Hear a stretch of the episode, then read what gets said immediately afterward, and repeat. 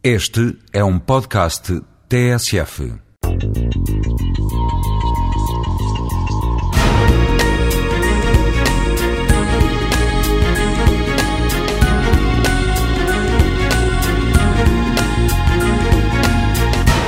Todos querem mais mobilidade, tanto para o seu conforto como para maior sensibilidade das atividades económicas.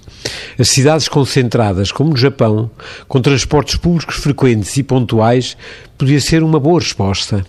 Só que o ser humano é complexo e também quer ter mais desafogo, talvez até viver numa moradia isolada e também querer deslocar-se quando lhe apetece e sentir que andar é talvez um esforço incómodo. Então querem deslocar-se em carro próprio de porta a porta. Assim, estamos como os que querem sol na eira e chuva no naval. Depois todos se voltam para as câmaras municipais, a quem cabe ordenar o território concelhio. Mas para isso teriam elas que realmente comandar a ocupação do território.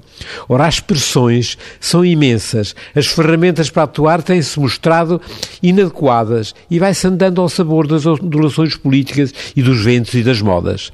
Estamos perante a fragmentação da cidade. Quem virá colocar os cacos para que se ganhe nova coesão e eficácia?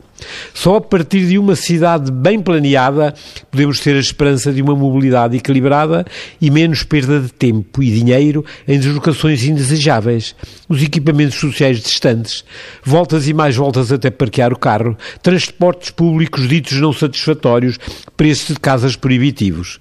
Conclusão: ganhemos consciência do que estamos a fazer, assuma-se uma atitude de planeamento e passemos então nas soluções coletivas com que todos hão de beneficiar numa atitude visando a mobilidade.